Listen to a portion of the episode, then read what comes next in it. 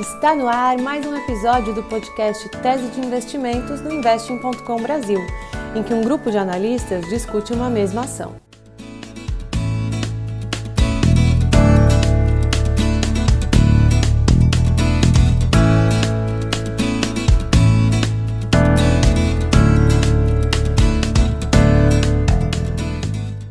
Papel da vez é Cielo e os analistas convidados são Phil Soares, chefe de análise de ações da Orama Investimentos, Fabiano Vaz, analista da Nord Research e Hugo Queiroz, diretor do TC Matrix. A apresentação é feita por mim, Ana Júlia Mesatri. Antes de você escutar tudo o que eles têm para dizer, vale lembrar que esse podcast também existe em formato de texto lá no nosso site.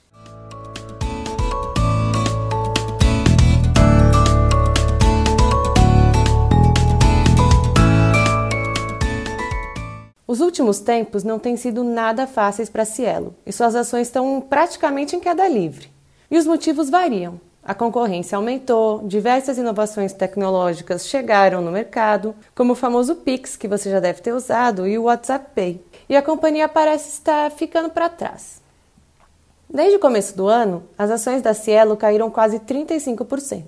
Desde 2015, então, a queda do papel foi de mais de 86%. É, eu não estava exagerando quando eu disse que os últimos tempos não têm sido nada fáceis. Dá para ver que o que está acontecendo com a Cielo não é nada novo.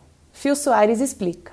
Você teve o, a quebra do fim do monopólio, né, que antes era existia uma obrigatoriedade de uma exclusividade de uma bandeira com uma adquirente.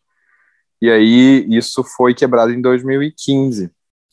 E, e foi esse mo momento em que começou a entrar muitas empresas nesse mercado. Foi, por exemplo, as mais bem-sucedidas, né, são bem notáveis aqui, que são a Stone e a PagSeguro.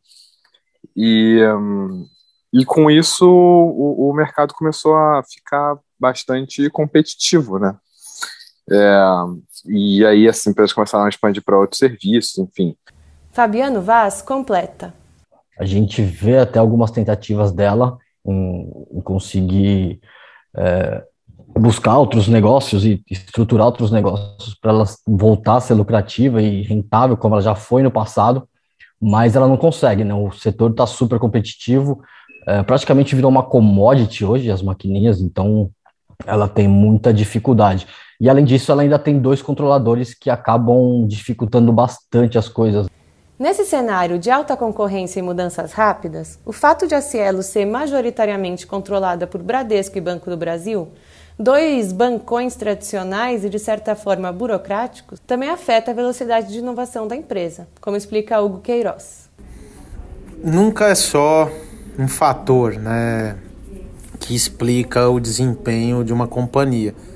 É todo um conjunto de stakeholders, né? Então a gente fala de competição, a gente fala de regulação, a gente fala de parte interna, planejamento estratégico e execução desse plano. E aí um ponto que o mercado discute o tempo todo é sobre a gestão compartilhada de Banco do Brasil e Bradesco. Um quer ir para um caminho com a companhia e o outro para outro caminho, oposto. Isso prejudica a companhia, desculpa, na tomada de decisão, velocidade, agilidade, e os outros players, por terem um dono só, conseguem se movimentar muito mais rápido. E obviamente não é só por esse fator, é o tamanho e porte, base de clientes. Isso também ajuda a reduzir velocidade de mudanças. A piora da queda das ações nesse ano para o Fabiano Vaz também é em grande parte reflexo da situação econômica. Em meio a toda essa turbulência, surgiram ainda recentemente rumores sobre um possível fechamento de capital da empresa. A Cielo rapidamente desmentiu esses boatos, mas a notícia falsa conseguiu fazer peso sobre as ações. Ainda que o fechamento de capital possa ser uma possibilidade interessante, nenhum dos analistas com quem eu conversei aposta que isso deva acontecer no futuro próximo. Eu sei que o cenário parece bem desastroso, né? Mas há quem acredite que nem tudo está perdido para Cielo e talvez o pior já tenha ficado para trás. Hugo Queiroz tem essa visão.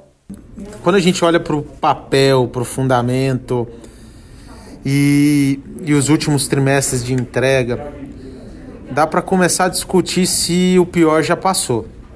Eu acredito que se tiver um downside aí, já olhando meio como métrica de gestor de portfólio, é, o risco retorno começa a parecer mais convidativo do que era no passado recente. Então, para o curto prazo, eu enxergo aí uma, um potencial de upside aí de uns 50% é factível. Pelo que ela está começando a mostrar de reviravolta na performance da, da companhia, em termos de lucro e rentabilidade. Mas se piorar demais a economia, a, a competição ficar mais aguerrida, ela pode ter um downside ainda de uns 20%. Não é na minha cabeça o cenário vigente de piora. Mas nem todo mundo está otimista como ele. Mesmo que a empresa ainda tenha uma grande fatia do mercado, ela tem uma lucratividade muito baixa em relação ao que tinha no passado. E mesmo que os resultados reportados nos últimos trimestres pela Cielo continuem sendo interessantes, as incertezas sobre o futuro da companhia devem ser consideradas na hora de tomar uma decisão de investimentos, na análise de Phil Soares. Tem toda a questão de futuro, né? De se eles vão conseguir manter até mesmo essa estrutura é, que eles têm atualmente, né? Que já é bastante deteriorada em relação ao que era anteriormente é, se eles conseguirem manter esse nível de lucratividade, já é ótimo. E eu acho que o mercado duvida muito que isso aconteça, porque senão a prestação não estaria nesse patamar que está hoje.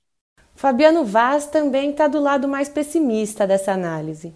A perspectiva eu não acho boa para a empresa e as ações acabam sendo reflexo muito do, do que ela vem sofrendo já desde 2016. Desde que ela perdeu esse monopólio que ela tinha, a gente não viu ela conseguir é, se transformar e dar a volta por cima para conseguir voltar a crescer e ser a empresa lucrativa e rentável que ela já foi no passado. É, uhum. O setor não tem demonstrado que, que vai ser fácil para ela.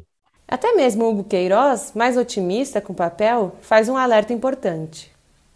Meios de pagamento aí tem se transformado rapidamente. A gente viu diversas modalidades é, novas sendo implantadas, né? O Pix, a gente viu a, o WhatsApp Pay, até com a própria participação da Cielo. E no curto prazo a gente deve ver outras evoluções aí vindo. E isso é um risco adicional à Cielo, né? Se ela não uh, se movimentar em termos de tecnologia e evolução, e aí os dois sócios atrapalham, é o risco adicional que pode aumentar aquele downside que a gente estava falando inicialmente hoje, chegar a 20, pode aumentar um pouco. E aí a questão tecnológica, que é importante do investidor que está olhando Cielo de perto, ficar acompanhando, tá? Se ela não seguir investindo, se ela não seguir a tendência de trazer novas propostas, aumenta a chance de perder atratividade.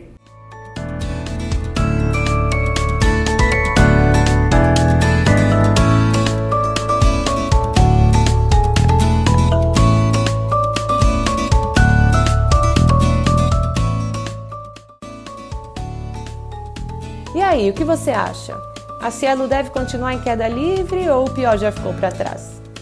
Deixe a sua opinião lá no nosso site e não esquece de nos acompanhar nas redes sociais. Até a próxima!